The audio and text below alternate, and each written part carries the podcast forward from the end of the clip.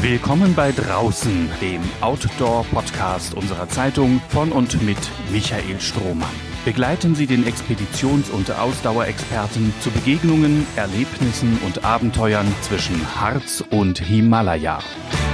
Lieber Lukas, heute machen wir es mal andersrum, sonst bist du immer so nett, mich einleitend zu befragen. Heute befrage ich mal dich, denn auf dich kommt eine neue Aufgabe zu.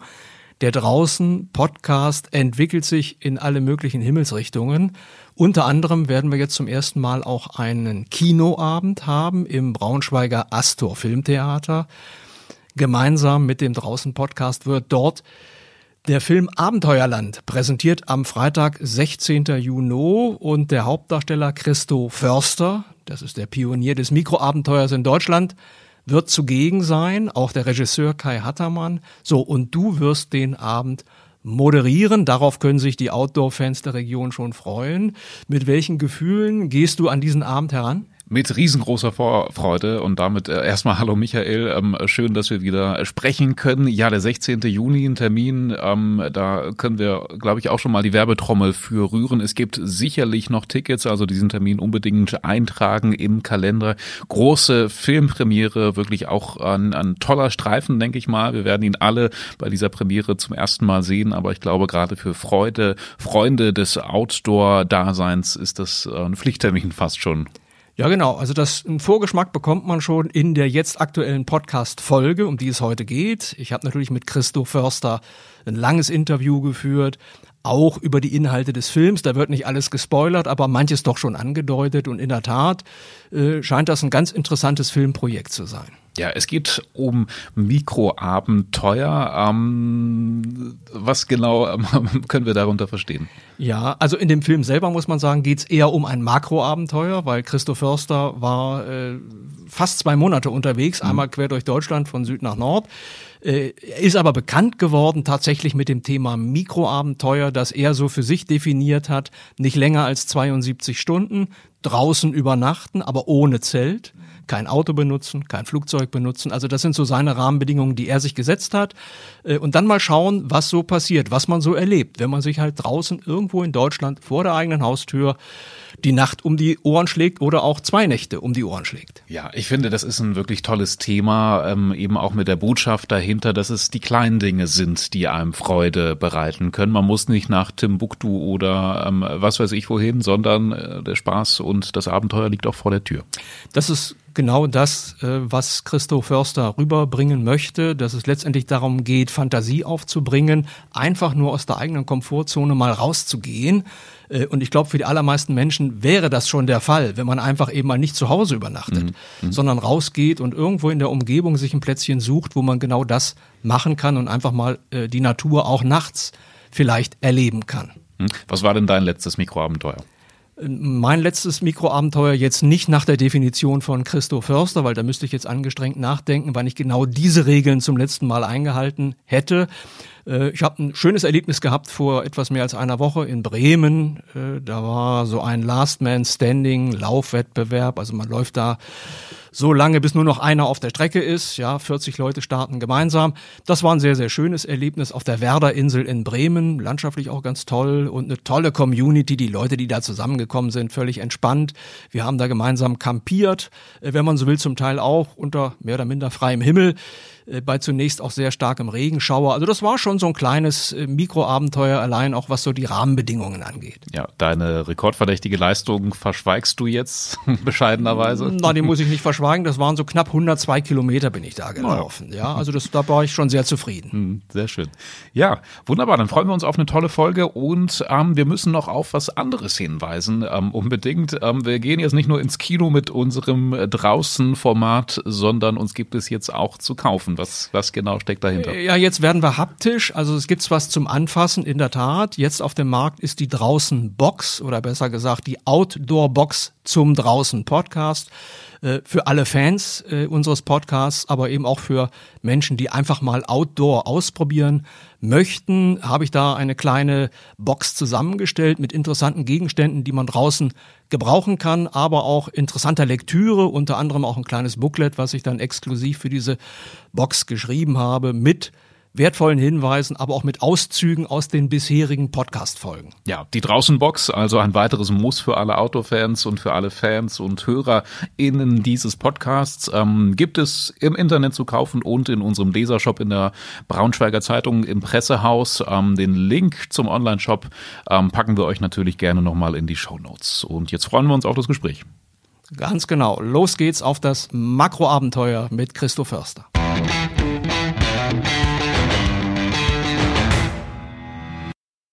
Äh, lieber Christo, quasi von Podcaster zu Podcaster unterhalten wir uns jetzt, denn du selber bist ja auch äh, Podcast-Host, auch erfolgreicher Podcast-Host. Erzähl doch vielleicht mal unseren Zuhörerinnen und Zuhörern zum Einstieg, wie hast du so die letzten drei, vier Wochen verbracht, nur damit wir mal so einen Eindruck bekommen, wie bei dir so der Arbeitsalltag aussieht? Also erstmal vielen Dank für die Einladung und hallo, nicht nur an dich, sondern natürlich auch an alle, die zuhören. Die letzten drei, vier Wochen waren nicht so wirklich repräsentativ, weil ich, ich beschäftige mich ja viel, um das direkt vorwegzunehmen mit dem Thema Mikroabenteuer, also Abenteuer vor der Haustür, bin aber gerade wieder zurück aus Japan. Ich war zehn Tage in Japan gerade und habe mich da intensiv beschäftigt mit dem Thema Waldbaden. Das ist ganz interessant, kommt nämlich aus Japan. Also die Wiege des Waldbadens liegt in Japan und ich war da in dem Wald, wo das entstanden ist im Prinzip, diese Idee und habe mich da mal ein bisschen näher mit beschäftigt. Letztlich aber auch festgestellt, so ein Wald in Japan, wenn du da drin sitzt, ist gar nicht so ein großer Unterschied wie in ein Wald in Niedersachsen oder in der Nähe von Hamburg, wo ich zu Hause bin. Trotzdem war das für mich ähm, ganz wichtig, da mal mh, ja, auch so ein Gefühl dafür zu kriegen, ähm, wie und wo und warum das das entstanden ist und was so dahinter steckt. Das bedeutet, das könnte jetzt für dich dann auch so ein nächstes Thema sein, was du ein bisschen intensiver bespielen willst.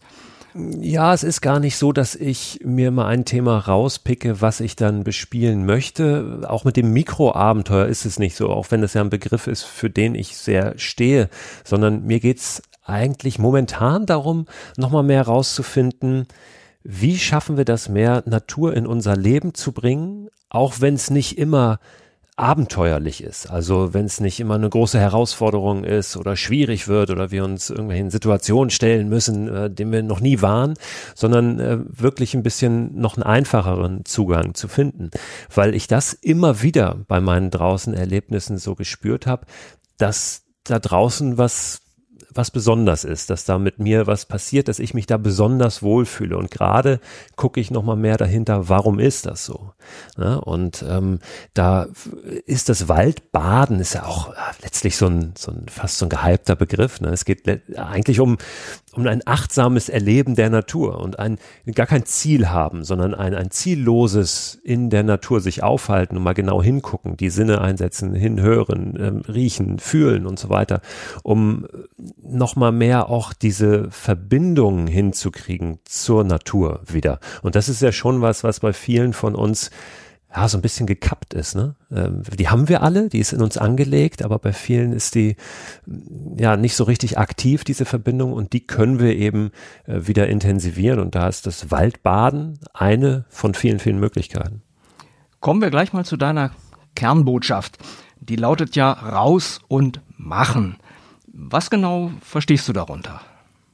Ja, nicht zu lange nachzudenken und diese ganzen Ausreden, die es ja oft sind, die wir dann als Gründe tarnen und Argumente, warum gerade das nicht geht, ja, mal wieder rauszukommen, die zur Seite zu schieben und einfach zu sagen, ich mache das jetzt, auch wenn es eine komische Idee ist, wenn es eine verrückte Idee ist, wenn es vermeintlich viel dagegen spricht, ich mache das jetzt einfach und dann gucke ich, was passiert. Das steckt für mich hinter diesem raus und machen, weil, naja, ich glaube, das kennen kennen wir alle, dass im Alltag zwar dieser Wunsch da ist nach mehr draußen, nach mehr Naturerlebnissen, ähm, nach mehr Abenteuer, aber ja, was kommt dann am Ende wirklich bei rum? Ne? Dann sitzen wir oft da und denken, ah, jetzt klappt es gerade nicht, weil der Freund hat keine Zeit oder die äh, Familie ist verhindert oder das Wetter ist zu schlecht, ich habe noch nicht die richtige Ausrüstung, ganz, ganz viele Gründe. Und äh, am Ende sitzen wir dann doch zu Hause. Und das einfach mal zu durchbrechen und zu sagen, nee, ich mach's jetzt. Äh, und äh, um quasi die Motivation dafür zu setzen, du hast das gerade äh, erwähnt, du stehst für diesen Begriff Mikroabenteuer. Ich würde sagen, es ist ja auch ein Konzept, Mikroabenteuer. Und das hat auch einen gewissen Wert. Ich sage bewusst Wert, weil es ja auch eine Geschäftsidee ist.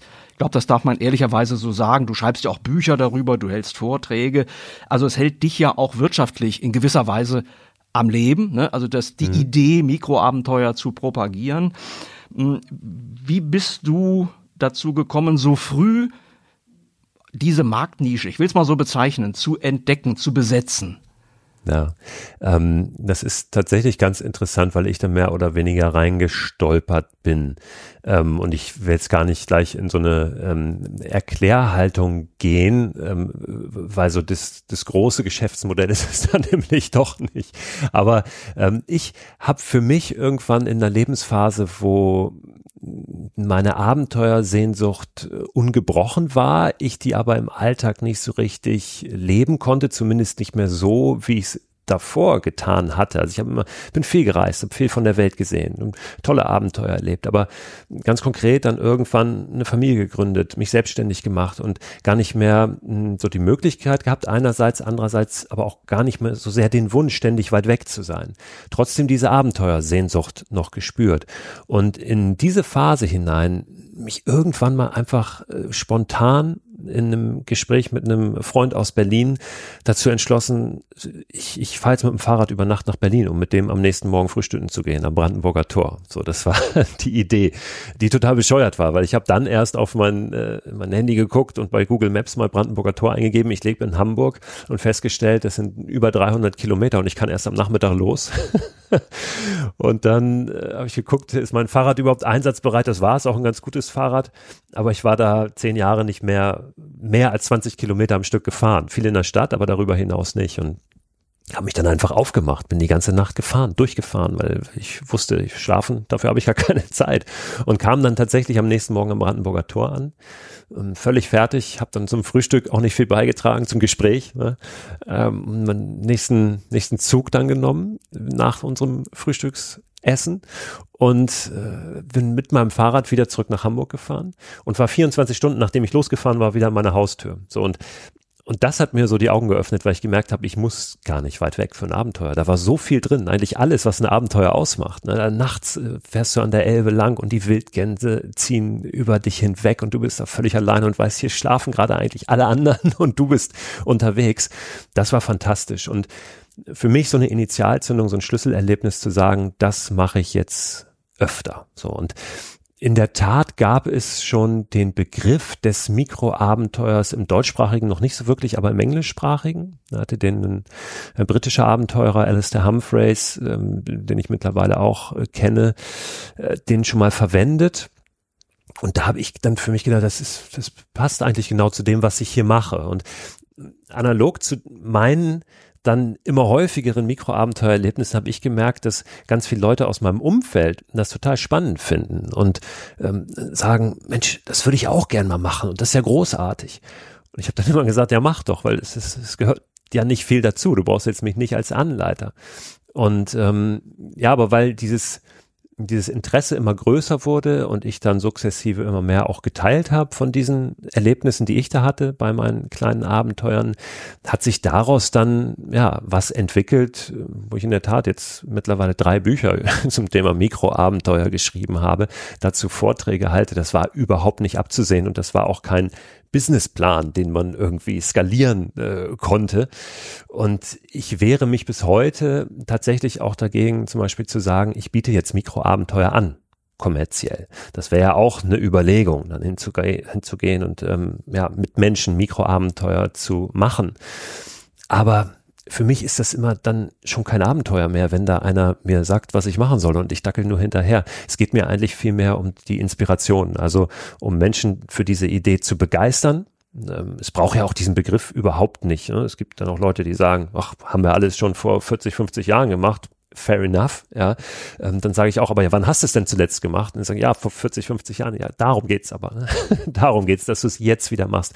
Und mir hilft einfach diese Idee, auch dieser Begriff und so ein paar Regeln, die ich mir dann dazu aufgestellt habe, mich zu motivieren, ähm, da rauszukommen und wirklich auch abenteuerlich unterwegs zu sein. Ich glaube, dass das ähm, uns allen etwas gibt, uns auch ein bisschen in so eine Ungewissheit mal reinzubegeben, wieder und von den gewohnten Faden so abzugehen im Kleinen und Äh, das geht im Kleinen, das habe ich erfahren und das möchte ich einfach weitergeben. So, und das tue ich auf, auf viele verschiedene Arten und Weisen. Also die Idee hat natürlich absolut viel Charme. Ich glaube, deswegen ne, kommt sie auch so gut an.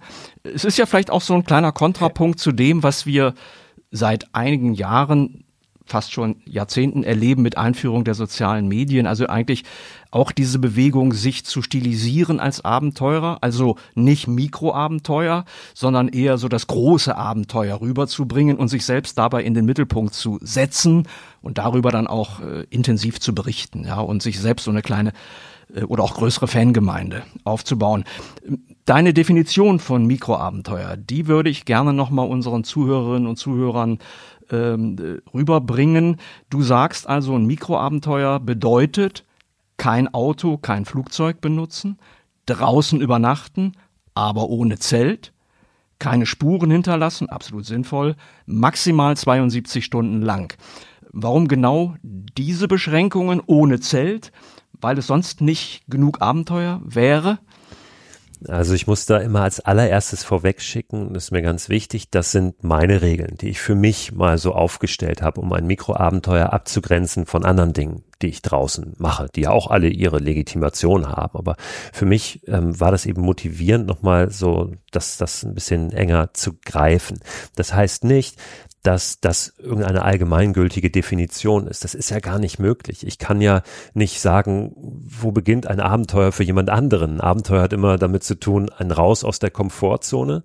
Und wo diese Komfortzone liegt, kann ich unmöglich definieren für jemand anderen. Deswegen ist das meine Definition. Viele haben die so für sich übernommen oder ein bisschen abgewandelt. Und darum geht es letztlich auch wieder um eine, um eine Inspiration, um eine Idee.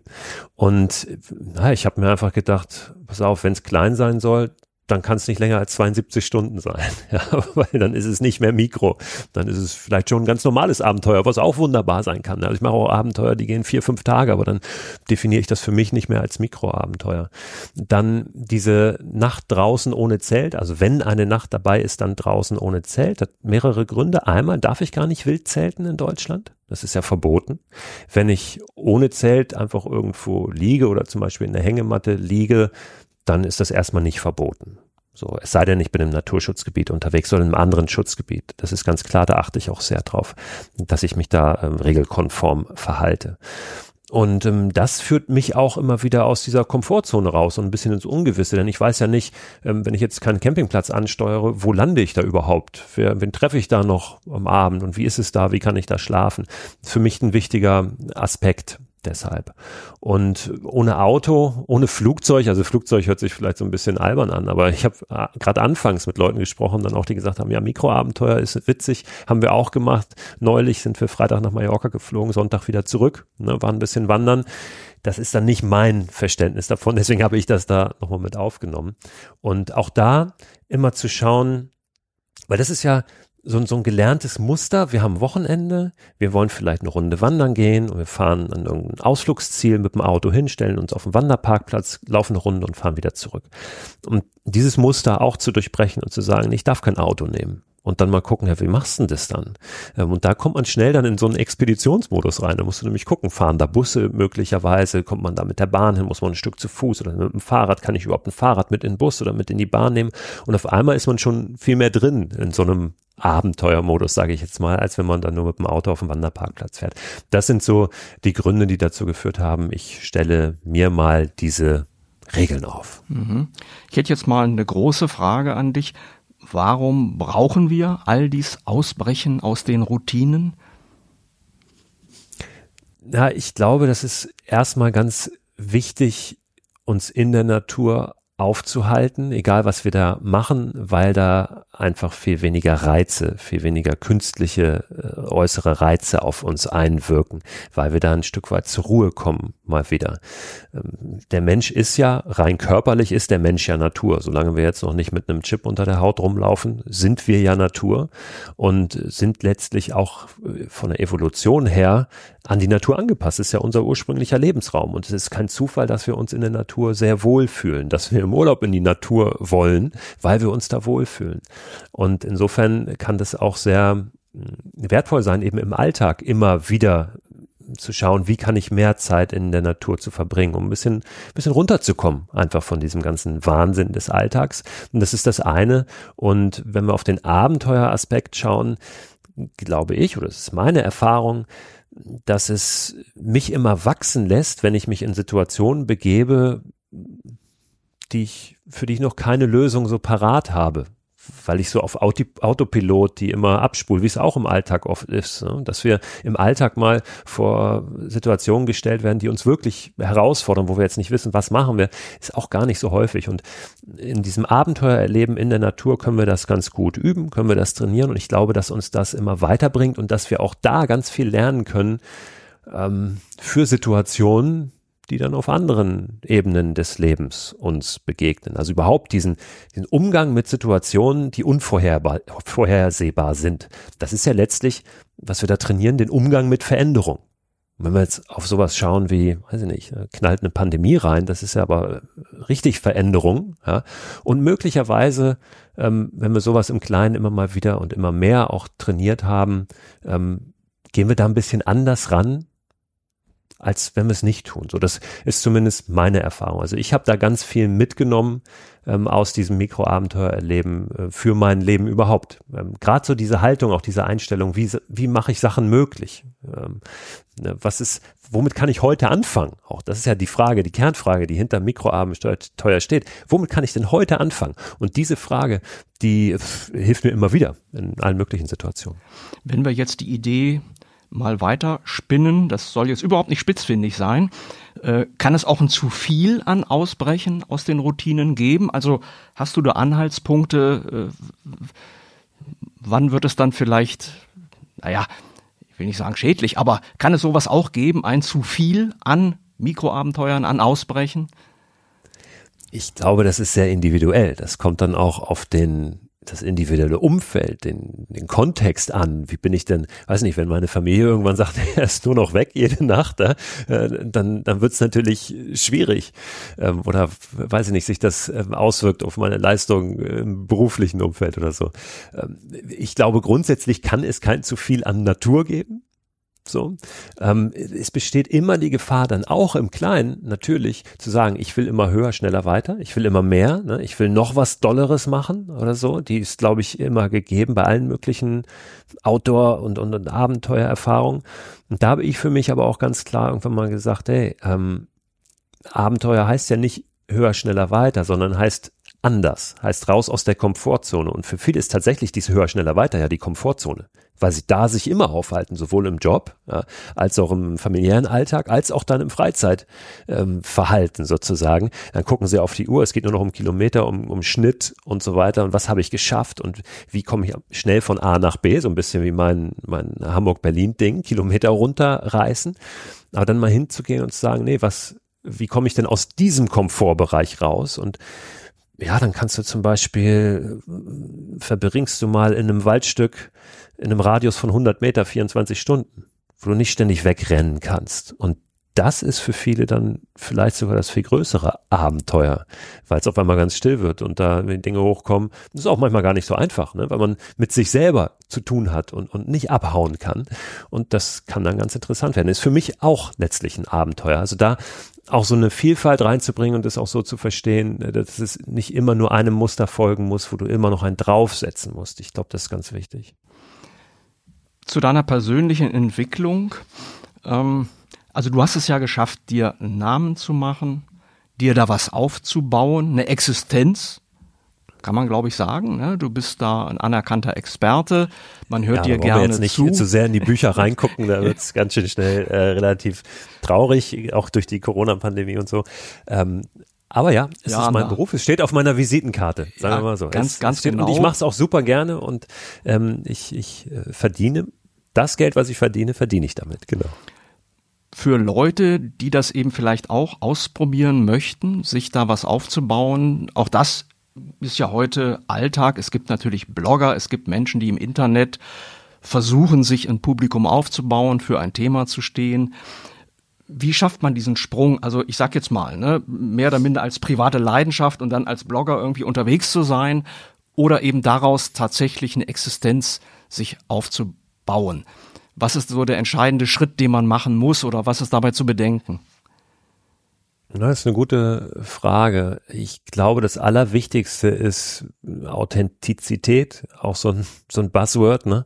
Aber dass du wirklich nicht nur redest und erzählst, sondern dass du auch voll hinter dem stehst, was du da erzählst. Dass auch die Menschen, denen du das erzählst, dass die spüren, ja, der, der lebt das wirklich. Das ist jetzt nicht nur eben irgendein, irgendeine Business-Idee, sondern da, da steckt wirklich was dahinter. Dem ist wirklich daran gelegen ähm, oder der da was weiterzugeben. Und das ist vielleicht das nächste überhaupt auch ein etwas weiterzugeben geben zu haben. Also ähm, nicht nur irgendwie Schaum zu schlagen, sondern einen Mehrwert zu bieten für Menschen. Ja, also was, was können die dann mitnehmen davon? Und da bin ich sehr dankbar, dass ich ganz viel so zurückgespielt bekomme über verschiedene Kanäle, die ich auch habe. Es gibt zum Beispiel so eine, so eine Handynummer, wo man mir WhatsApp-Nachrichten schicken kann, findet man auf meiner Website, wo ich ganz viel zurückbekomme, wo ich merke, ah, genau deswegen mache ich das, ähm, weil viele Menschen sich inspiriert fühlen dadurch und für sich etwas ändern. Das tun sie ja dann selbst, das ändern.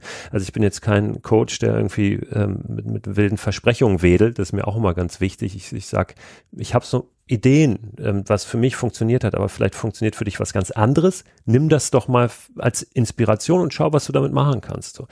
Ähm, es kann auch bei mir kein, kein Online-Seminar buchen. Ja, ähm, das äh, wollen wir jetzt, das Thema wollen wir nicht anschneiden, das ist ja gerade eh so ein heißes, dieses ganze, diese ganzen Online-Coaches und Co.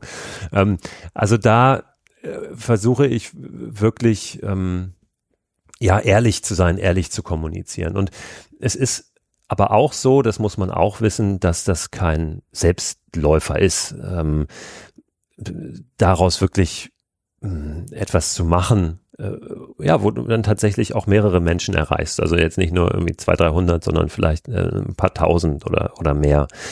Ähm, es ist Arbeit einfach. Das ist auch harte Arbeit. Ich sitze ganz viel am, am, Schreibtisch. Ich habe auch einen Hintergrund, einen journalistischen Hintergrund. Das ist vielleicht auch nicht ganz unwichtig. Ja, ich habe lange als Journalist gearbeitet, bin ausgebildeter auch Coach. Ja, ähm, habe nie wirklich als Coach gearbeitet, aber habe das auch sehr so als Haltung in das, was ich mache, mit reingebracht. Ähm, also äh, in meiner Vita findet sich ganz viel von dem, was ich heute mache. Also das ist jetzt nicht als, als Hobby einfach irgendwann aufgepoppt. Und ähm, letztlich ist das viel, was so zusammenkommt in dem, was ich, was ich jetzt so, so tue. Ich glaube, es gibt aber kein Patentrezept dafür. Keine Ahnung, manchmal funktionieren auch Sachen ähm, oder erreichen auf einmal ein Publikum, wo du vorher gedacht hast, hm, habe aber vorher auch schon interessante Sachen gemacht, die waren vielleicht äh, noch viel spannender, aber da gab es dann kein Publikum für. Also das, manchmal kriegen Sachen so ein Momentum. Und tatsächlich war das mit diesem, mit dieser Mikroabenteuer-Idee ein Stück weit so. Das erste Mikroabenteuerbuch habe ich ja, habe ich gar keinen Verlag für gefunden. Ne? Habe ich ähm, selbst veröffentlicht. Und das konnte ich, weil ich im Hintergrund habe, einen journalistischen, auch vorher schon ein, zwei Bücher geschrieben hatte. Aber das habe ich aus, aus eigenen Stücken im Selbstverlag veröffentlicht. Und auf einmal war das total erfolgreich und hat so eine Dynamik bekommen, weil es, glaube ich, Menschen abgeholt hat in, ähm, da wo ihre Bedürfnisse sind. Und das ist vielleicht dann der, der Schlüssel, auf den man das runterbrechen kann. Also Bedürfnisse ist nochmal ein sehr gutes Stichwort. Bevor wir zu deinem Film Abenteuerland kommen, würde ich jetzt ein letztes Mal äh, auch diesen Begriff Abenteuer nochmal aufgreifen wollen, weil es nach meinem Empfinden tatsächlich auch ein Label ist, ja, das unter den gesellschaftspsychologischen Bedingungen ich sag jetzt mal, einer nach sinnsuchenden, äh, übersättigten Jetztzeit offensichtlich auch eine sehr gute Verkaufshilfe ist. Ja, also egal, was ich anzupreisen habe. Äh, wie ist dein, dein Verhältnis zu diesem Begriff Abenteuer? Also ist das hab, so, wird der zu ja, inflationär eingesetzt, äh, auch an falschen Stellen eingesetzt? Total. Also ich, äh, ist mein Empfinden ist das auf jeden Fall. Ähm, und deswegen, manchmal bin ich da ein bisschen müde davon, immer zu wiederholen, was ein Abenteuer für mich ist und was auch ein Mikroabenteuer für mich ist. Wenn mich das jemand fragt, dann sage ich immer zuerst, ist ein Mikroabenteuer ist ein Abenteuer. So, es ist ein kleines, aber es ist ein Abenteuer. Und was ist ein Abenteuer? Ist für mich halt, ähm, ja, dies ins Ungewisse sich begeben, das Ungewisse akzeptieren, dies raus aus der Komfortzone und ähm, beschreiten von neuen Wegen. So, das ist für mich Abenteuer und eben nicht der Sonntagsspaziergang oder der normale Wanderweg. Und ja, es gibt äh, Tourismusverbände, äh, die, die schreiben jetzt auf ihre Wanderwege, heißt jetzt einfach Mikroabenteuer.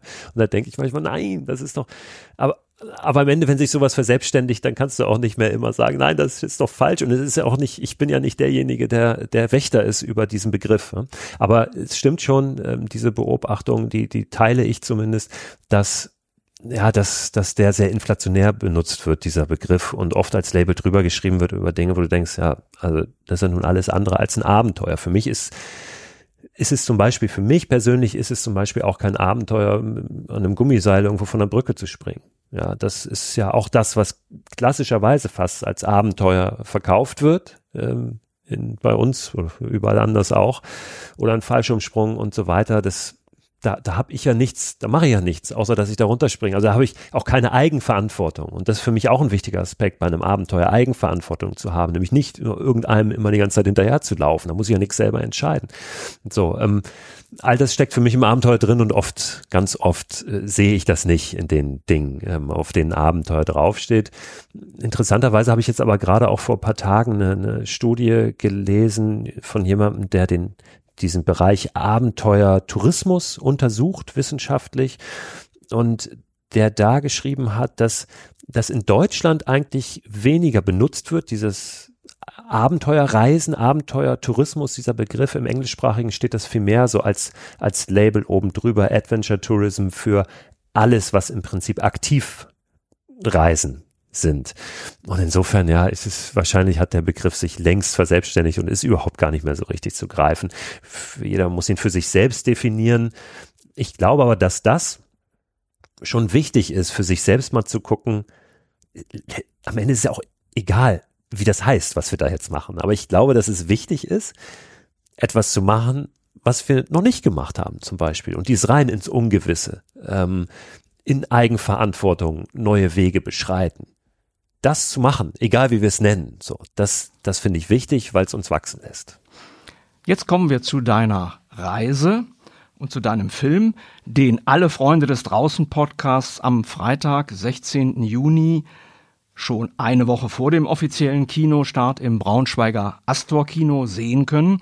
Du wirst vor Ort sein und gemeinsam mit deinem Freund, dem Regisseur Kai Hattermann, die Entstehungsgeschichte des Films erzählen. Mein junger Kollege Lukas Mauri wird den Kinoabend moderieren. Kennst du Braunschweig und Umgebung? Hast du hier schon mal Abenteuer erlebt oder Vorträge gehalten? Das wäre vermessen, jetzt Ja zu sagen. Also ich kenne Braunschweig, ich war auch schon mal in Braunschweig, aber ich kenne die Braunschweiger Umgebung nicht gut genug, als dass ich da jetzt äh, einsteigen könnte. Also gäbe es hier was für dich zu entdecken? Und möglicherweise. Es gibt immer was, es gibt immer was zu entdecken und das ist tatsächlich auch ähm, nicht nur was, was ich bei den Mikroabenteuern gelernt habe, sondern auch bei die, dieser Reise, ähm, die, die der Film zeigt, dass es eben nicht immer irgendwelche tollen Attraktionen braucht, auch keine tollen Panoramen und so weiter, dass du letztlich an jeder Ecke kannst du einen tollen Moment erleben. Darum geht's ja um tolle Momente. Und Moment ist nicht nur bestimmt von wie sieht's da aus, sondern auch, äh, was fühle ich gerade, äh, wie, wie bin ich unterwegs, ähm, was mache ich mir gerade für Gedanken, am besten gar nicht so viele. Und deshalb, also völlig unabhängig davon, was jetzt im Braunschweiger Umland attraktiv erscheint, äh, unter objektiven Gesichtspunkten, gibt's hundertprozentig einiges zu entdecken. Also das kann ich nur bestätigen. Also ganz sicher ist das so. Äh, womöglich finden wir ja auch ein Plätzchen äh, für deine Hängematte nach dem Kinoabend. Und dann könntest du sozusagen mal eine Nacht in Braunschweig draußen verbringen. Na, das wäre noch so ein kleines Extra. Erlebnis oder gar Abenteuer. Ähm, für deinen Film Abenteuerland hast du dir nun aber mal ein Makroabenteuer gegönnt. Bist zwei Monate lang unterwegs gewesen, von der Zugspitze bis zur Insel Sylt, zu Fuß, aber vor allem auf einem Stand-up Paddleboard. Warum ein Board und nicht zum Beispiel ein Kanu? Also ich liebe das, auf dem Stand-Up-Paddleboard unterwegs zu sein, weil ich im Alltag schon genug sitze. Ich stehe lieber, wenn ich dann da draußen unterwegs bin. Hier bei uns im Norden ist der Vorteil, also im, im Hamburger Umland oder an der Nordseeküste noch mehr ähm, als im, in der Braunschweiger Ecke, äh, wobei es auch bei euch, glaube ich, ein paar Deiche gibt, ähm, dass du dann auch ein bisschen weiter gucken kannst, wenn du stehst, als wenn du sitzt. Ja, das ist aber nur so ein Nebenaspekt. Na, ich stehe einfach gerne und ich liebe das auf dem, auf dem Sub SUP unterwegs zu sein. Und ach, irgendwann ähm, kam während der Pandemie ähm, diese Idee, ja, mal komplett durch Deutschland zu reisen und zu gucken, geht das auf dem Wasser? Und ähm, so kam ich letztlich auf die Zugspitze. Ja, so landete ich da oben und habe gedacht, ich möchte von da bis nach Sylt gucken, geht es auf dem Wasser.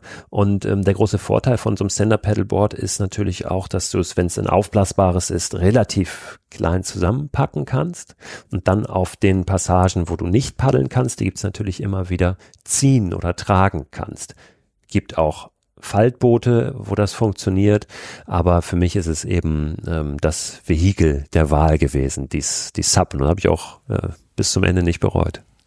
Ich kann mir auch vorstellen natürlich, dass man im Stehen ne, auf dem Board vielleicht auch noch ein klein bisschen besser so den Überblick hat, was die Landschaft links und rechts an den Ufern so betrifft. Total. Es ist so ein bisschen erhabener. Also du kannst natürlich auch noch mal zwei, drei Meter vorher sehen, wahrscheinlich, was dann eine Stromschnelle kommt und so. Ne? Also du hast tatsächlich ein bisschen besseren Überblick und ja, für mich fühlt sich das super an, einfach da, da zu stehen und ich fühle mich dann wie so ein weiß ich nicht, wie so ein junger Polynesier, äh, der irgendwo durch die Südsee äh, starkt, da mit, mit aus seinem, also es ist ja auch, ein Stand-Up-Paddleboard ist ja keine Erfindung der Neuzeit. Es gab ja immer schon Menschen, die, die auch stehend gepaddelt sind auf, auf kleinen Vehikeln.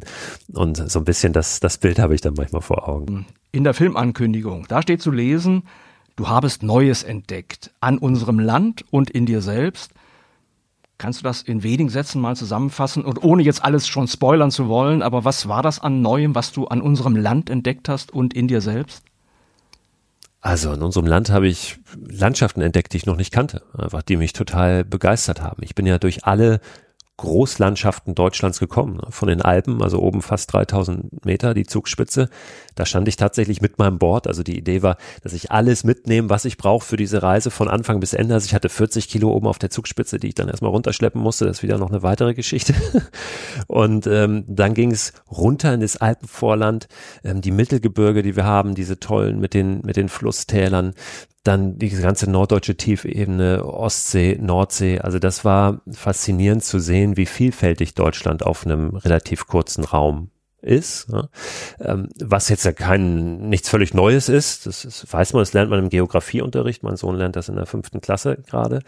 Aber im Detail waren es dann doch Regionen, die ich so noch nicht kannte, wie zum Beispiel das thüringische Schiefergebirge, der Oberlauf der Saale, wo die Saale komplett aufgestaut ist und sich fast so eine, so eine fjordartige, skandinavisch-kanadische äh, Landschaft dann da ergibt. Das kannte ich nicht. Ähm, die die Elbe war faszinierend äh, bis Hamburg. Also ich kenne sie natürlich gut von Hamburg an, wo da viel los ist und, und Schiffe und ne, aber bis dahin ein faszinierender breiter Strom. Ich hatte auch das Glück, als ich unterwegs war, dass viel viel Wasser in den Flüssen war und ähm, ja ich mich auf der Elbe wie auf dem Mississippi teilweise gefühlt habe und vor allen Dingen nicht nur da, nicht nur auf der Saale, sondern auf allen Flüssen eigentlich, auf denen ich war, ich sehr alleine war und gemerkt habe, das ist echt nochmal eine andere Welt, auch eine ganz andere Perspektive auf eine Umgebung, eine Landschaft, die man teilweise zu kennen ja meint, aber so auch noch nicht gesehen hat, ähm, weil du da völlig still vor dich hingleitest und all das, was an Land passiert ist, relativ weit weg ist. So, ähm, das war faszinierend an der Landschaft und ja, an mir selbst ähm, habe ich natürlich auch so einiges entdeckt, wenn du dann acht Wochen unterwegs bist und viel alleine, ähm, viel alleine, dann ja, kommen ein paar Fragen auf, ähm, dann versuchst du die zu beantworten. Ich habe aber irgendwann gemerkt, ich muss hier gar keine großen Antworten finden auf irgendwelche äh, weltbewegenden Fragen, sondern ich habe eigentlich da dies gelernt, äh, wirklich im Moment zu sein. Wenn du paddelst dann acht Stunden alleine auf einer ewig breiten Elbe und es passiert eigentlich nichts. Und dann denkst du auch, jetzt hast du eigentlich Zeit. um die großen Fragen zu beantworten. Aber ich habe mir irgendwann gesagt, du hast jetzt gar keine Lust drauf, willst du gar nicht. Und jetzt guckst du lieber mal dir dann die Details an. Und dann sind wir wieder bei Achtsamkeit, ein Stück weit bei dieser Idee des Waldbadens. Ja. Also genau hinzugucken, alle Sinne mal einzusetzen und zu hören, zu riechen, versuchen zu verstehen, äh, warum jetzt der Adler da hinten da lang kreist und äh, die Wildgänse auf dem Wasser deshalb das tun, was sie jetzt tun und ähm, wie das Wasser wo strömt und warum. Also all diese kleinen Details sich anzuschauen. Und sobald du das machst, bist du eigentlich voll da voll im Moment. Und das ist relativ früh passiert auf dieser Reise und deswegen war die so, so intensiv für mich auch, ähm, weil ich einfach voll da war. Und das, ähm, das war großartig. Das habe ich da sehr mitgenommen. Einen Film fürs Kino zu produzieren, bedeutet ja schon auch eine Art von Drehbuch äh, zu haben. Ne? Ich glaube, das kann man nicht leugnen. Äh, wie siehst du das Spannungsverhältnis zwischen diesem Erfordernis, also irgendeinem ein Drehbuch zu folgen. Also ich kann mir ja schon vorstellen, allein schon der Start auf der Zugspitze, ne, das Board auf dem Rücken, das ist ja schon auch Teil, glaube ich, einer Geschichte, die man vielleicht auch erzählen möchte, weil es die Geschichte auch würzt. Hättest du ja vielleicht auch zu, am Fuß der Zugspitze starten können, ja, dann hätten vielleicht zwei, das drei wäre Kilometer gefehlt. schlau gewesen, ja, ja. das stimmt. Äh, also wie siehst du dieses Spannungsverhältnis ne, zwischen diesem Erfordernis und ja. eben dem authentischen ja. Erleben einer Reise? Mhm. Mhm. Ja, ist auf jeden Fall da, dieses Spannungsfeld, wenn du jetzt dir überlegst, du möchtest von dieser Reise erzählen. Klar. Also wenn du es nur für dich machst, dann äh, ist dieses Spannungsfeld nicht da und sobald du eben davon erzählen möchtest, äh, poppt es auf. Ähm, ich habe mich da aber von Anfang an ganz bewusst auch mit auseinandergesetzt und versucht, das äh, so aufzulösen, dass es für mich ähm, diese Gratwanderung gut gelingt. So. Ähm, und tatsächlich, also ich bin wirklich so drauf, also ich hätte, ich hätte auch ohne Film und ohne Buch oder ohne alles, hätte ich gesagt, weil ich solche Herausforderungen liebe, ja klar stehe ich da oben mit meinem Stand-Up-Pedalboard und dann gucke ich, wie ich das runterkriege. Definitiv. Also das war, das war nicht für einen Film. Und natürlich musst du dir vorher überlegen, wie soll der Film aussehen? So und ähm, wir, du hast schon angesprochen, der Kai Hattermann, Freund von mir ähm, und ich haben uns vorher überlegt, ja, wie, wie setzen wir das um, haben uns ganz bewusst dafür entschieden, wir wollen nicht vorab eine Filmproduktion da reinholen, also eine, die schon fürs Fernsehen dann direkt produziert oder so. Man hätte ja vorher überlegen können, aber man verkauft diese Geschichte schon an jemanden. Ne? Und dann passiert nämlich genau das, dass sofort dann Drehbuch äh, reingeschrieben wird und, und ja, dann verliert er da noch das Paddel, ja, und da müsste noch ein bisschen Blut ins Spiel kommen und optimal wäre noch, wenn die Polizei irgendwo auftaucht. Ähm, dass es einfach ein bisschen spannender wird. Und wir haben gesagt, nein, das möchten wir nicht, wir möchten das total unabhängig produzieren und dann gucken wir mal, was daraus wird. Und deswegen haben wir ein Crowdfunding gestartet und haben letztlich ein Budget zusammengesammelt, was uns ermöglicht hat zu sagen, okay, wir, der Kai kommt da mit, auch hier und da mit einem kleinen Team. Der war auch nicht die ganze Zeit dabei, der war immer mal ein paar Tage dabei und ein Großteil der Reise war ich alleine, habe ein bisschen selber gefilmt. Aber es war notwendig, dass er da war, weil du kannst natürlich auf dem Stand-Up-Paddleboard nicht alles selber filmen.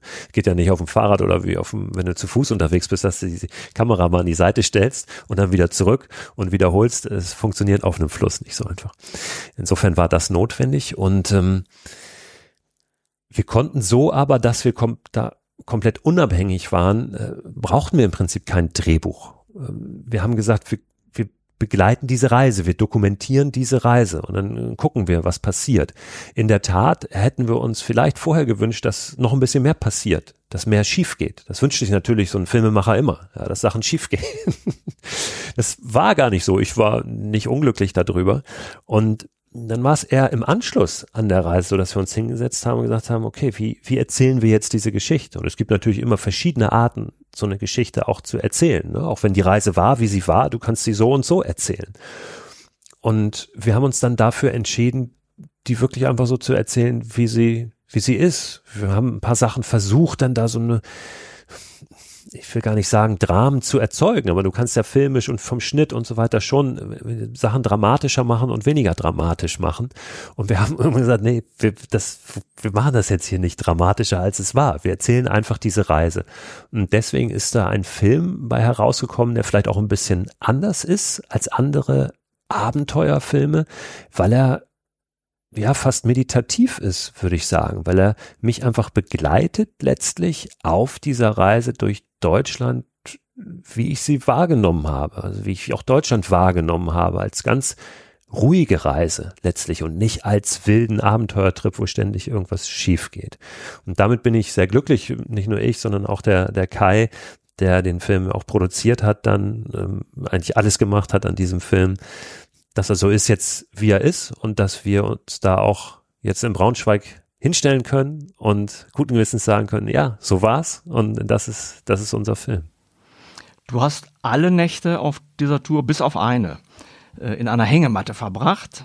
Ja, das machst du ja, ja, offensichtlich sehr, sehr gerne. Da stelle ich mir nun gerade bei einer Deutschland Durchquerung fast am schwierigsten vor. Nicht? Also immer einen Platz für die Nacht zu finden. Zelten scheidet aus, hast du schon gesagt. Das kann man in Deutschland nicht einfach überall machen. Äh, aber selbst eben auch einen Platz für eine Hängematte zu finden, immerhin das Erschwernis, irgendwie zwei Punkte zu finden, auch an denen ich die Hängematte befestigen kann. Also wie schwierig war da die Suche nach geeigneten Plätzen? einfacher als ich dachte. Also in der Tat habe ich mir vorher auch überlegt, ah, funktioniert das so? Es war schwierig in der allerersten Nacht. Ich dachte, ich komme schon von der Zugspitze ganz runter, war aber noch oberhalb der Baumgrenze in der ersten Nacht. Und äh, was für eine Herausforderung.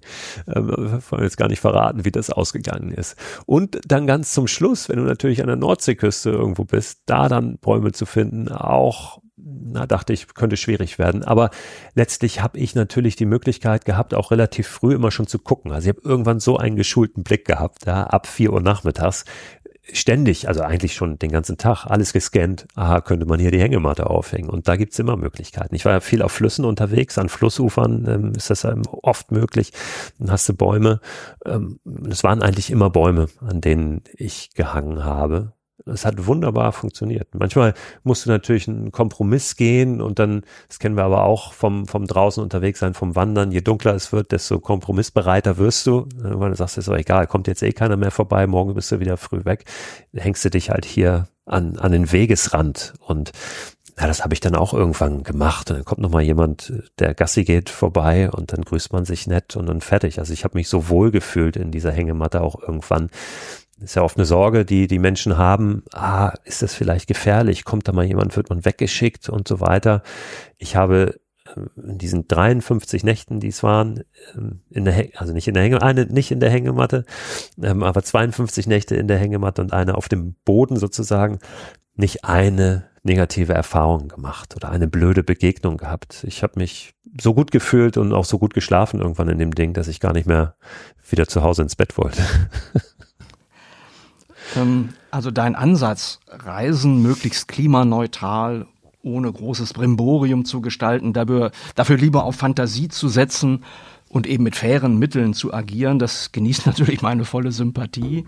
Äh, Demut, Rücksichtnahme äh, sind auch aus meiner Sicht ganz wichtig ne, bei dem, was wir da tun, auch was wir in unserer Freizeit tun. Ähm, Verzicht übrigens auch.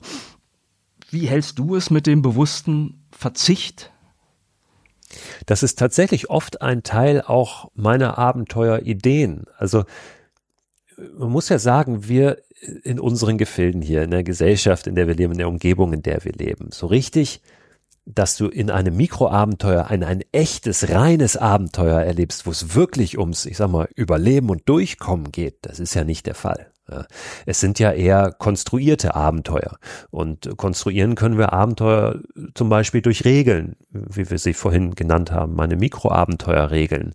Aber auch durch Regeln wie, weiß nicht, ich habe jetzt für zwei Tage nur zehn Euro zum Beispiel. Ja, auch letztlich ein konstruierter Umstand, der mich aber reinbringt in eine Situation, wo ich dann mal gucken muss. Und hm, das hat für mich auch was mit Verzicht zu tun, bewusst immer mal wieder auch zu verzichten und zu gucken, ja, wie geht's mir damit? Und vielleicht merke ich, ja, äh, ich, ich, ich brauche das, was ich sonst meine zu brauchen, das brauche ich gar nicht wirklich, weil ich das in diesem Abenteuererleben erfahren habe, vielleicht mal an diesen zwei Tagen. Also nur jetzt ein Beispiel. Und ähm, das mache ich immer wieder. Ähm, ja, weil die die, also wenn wir jetzt ein echtes Abenteuer, ein echtes Mikroabenteuer in Deutschland, ich habe mal mit einem Menschen äh, gesprochen, der ist mittlerweile deutlich über 80, Dr. Peter Döbler, der hat eine der spektakulärsten Fluchten aus der DDR damals hingelegt. Der ist von Kühlungsborn über die Ostsee nach Fehmarn geschwommen Ja, der ist 50 Kilometer durch die Ostsee geschwommen, abgehauen. Und äh, das sind für mich echte Abenteuer. Und ich glaube, er hat auch innerhalb von 72 Stunden, müsste, also könnte Mikroabenteuer-Regeln genügen.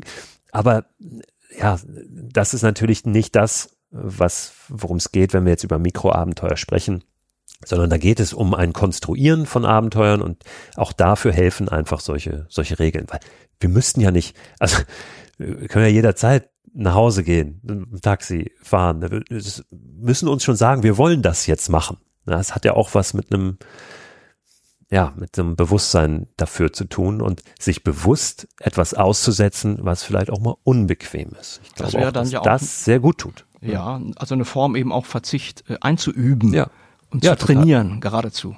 Total, ja. Abschließende Frage, gibt es schon Pläne für ein nächstes Makroabenteuer? Nein, momentan nicht. Momentan nicht. Das wurde ich im Prinzip ab Tag eins nach dem Ende dieser, dieser Abenteuerlandtour, als ich auf Sylt ankomme, gefragt, was ist das nächste, was ist das nächste? Und ich habe diese Frage gar nicht so richtig verstanden, weil ich war noch gar nicht richtig wieder da. Ich war noch gar nicht richtig fertig mit dieser Reise. Ich habe gesagt, das muss jetzt erstmal wirken. Und das ist ja auch was, wenn, aber wenn man sich so, ich sag mal, Profi-Abenteurer anguckt oder Menschen, die damit ihr Geld verdienen, dann ist es tatsächlich so, die kommen wieder und wissen schon genau, was ist das nächste Ding. Und der hat mich da ganz bewusst immer gegen gewehrt und gesagt, nein, ich muss, keine Ahnung, ich gucke jetzt einfach erstmal. Und ähm, jetzt habe ich ein nächstes Buchprojekt, das gibt es, aber im Prinzip beschäftigt sich auch dieses Buchprojekt nochmal wieder ja, fast wie mit dem zweiten Teil dieser Reise, weil ich mich, das vorhin kurz angedeutet, da auf die Suche mache nach dem, was denn da eigentlich passiert ist mit mir auf der Reise. Warum habe ich mich denn da draußen so wohl gefühlt? Was war denn das? Und da geht's dann um so, über das Waldbaden haben wir schon gesprochen. Ich ähm, besuche verschiedene Menschen, treffe Leute, die mehr draußen in ihr Leben bringen. War zum Beispiel neulich bei einer Familie, die schlafen, also schlafen die Eltern seit einem Jahr auf der Terrasse. Ja, und äh, die haben das Schlafzimmer aufgelöst, haben jetzt drinnen ein Zimmer gewonnen, ja, ein Büro und schlafen auf der Terrasse. Bei denen war ich und habe mit denen meine Nacht da draußen verbracht. Ähm, ich ich mache mich mal so wissenschaftlich auch auf, auf ähm, die Suche nach Antworten, auf warum warum ist es so gut, die Sonne aufgehen zu sehen und so weiter. Also gibt es ganz, ganz interessante ähm, Untersuchungen und immer mehr wird klar, warum das so gut ist draußen zu sein und dass eigentlich jede Minute draußen eine gute Minute ist. Und genau, insofern ähm, nähere ich mich dem Thema jetzt nochmal von der anderen Seite und befinde mich quasi auf dem zweiten Teil dieser Reise. Und wann es dann wirklich mal so im Außen äh, wieder groß rausgeht, das kann ich jetzt noch gar nicht sagen. Ja, aber der von dir beschriebene zweite Teil der Reise, da wird es dann tatsächlich essentiell, wie ich finde. Klingt spannend, äh, eben dann doch genau auch mal diese Fragen nicht nur zu stellen, sondern vielleicht auch Antworten, äh, zumindest für sich zu finden. Ne? Ja, weil letztlich geht es ja darum, was, also wie wirkt sich das denn auf unseren Alltag aus? Ne? Dieses Abhauen für eine Zeit lang, das ist immer, ja, das, das machen wir oft. Ja, dann, dann gehen wir weg und kommen wieder, denken, alles ist anders, aber nichts ist anders. Also, was bedeutet das denn für unseren Alltag und wie schaffen wir das denn da, da was reinzukriegen? Und am Ende ist auch diese Mikroabenteuer-Idee auch deshalb für mich so wertvoll, weil die das tatsächlich schaffen kann, den Alltag zu verändern. Ne? Und das nicht immer nur dieses Abhauen ist. Und ja, das, das bringt manchmal mehr, als dann doch wieder drei Wochen irgendwo ans Ende der Welt zu fliegen und ein, ein Pseudo-Abenteuer zu erleben. Das ist übrigens ein Punkt, da könnten wir alleine, glaube ich, fast einen Podcast ja, zu machen. Ja. Vielleicht kriegen wir das irgendwann auch mal hin, wenn du dein Buch fertig hast. Finde ich sehr, sehr spannend. Jetzt würde ich sagen, wir freuen uns einfach mal auf Freitag, den 16. Juni, wenn du hier bei uns in Braunschweig im Astor Kino bist und äh, alle draußen Fans dich dann auch live erleben können im Zusammenhang mit diesem Kinoabend. Ich danke dir ganz herzlich für das Gespräch äh, für die vielen guten Gedanken, die wir austauschen konnten. Wünsche dir zunächst mal einfach alles Gute, jetzt auch für die Filmtour, die du da durch Deutschland unternimmst. Ja, ist und, auch ein Abenteuer. Äh, ja, hoffe, dass wir uns dann einfach irgendwann mal wieder hören. Vielleicht auch mal sehen. Würde mich freuen und ich freue mich äh, sehr auf Braunschweig. Bin ich gespannt. Und vielleicht mal gucken. Ich habe die Hängematte auf jeden Fall dabei. Vielleicht finde ich einen, einen Platz. Mehr Podcasts unserer Redaktion finden Sie unter braunschweiger-zeitung.de slash podcast.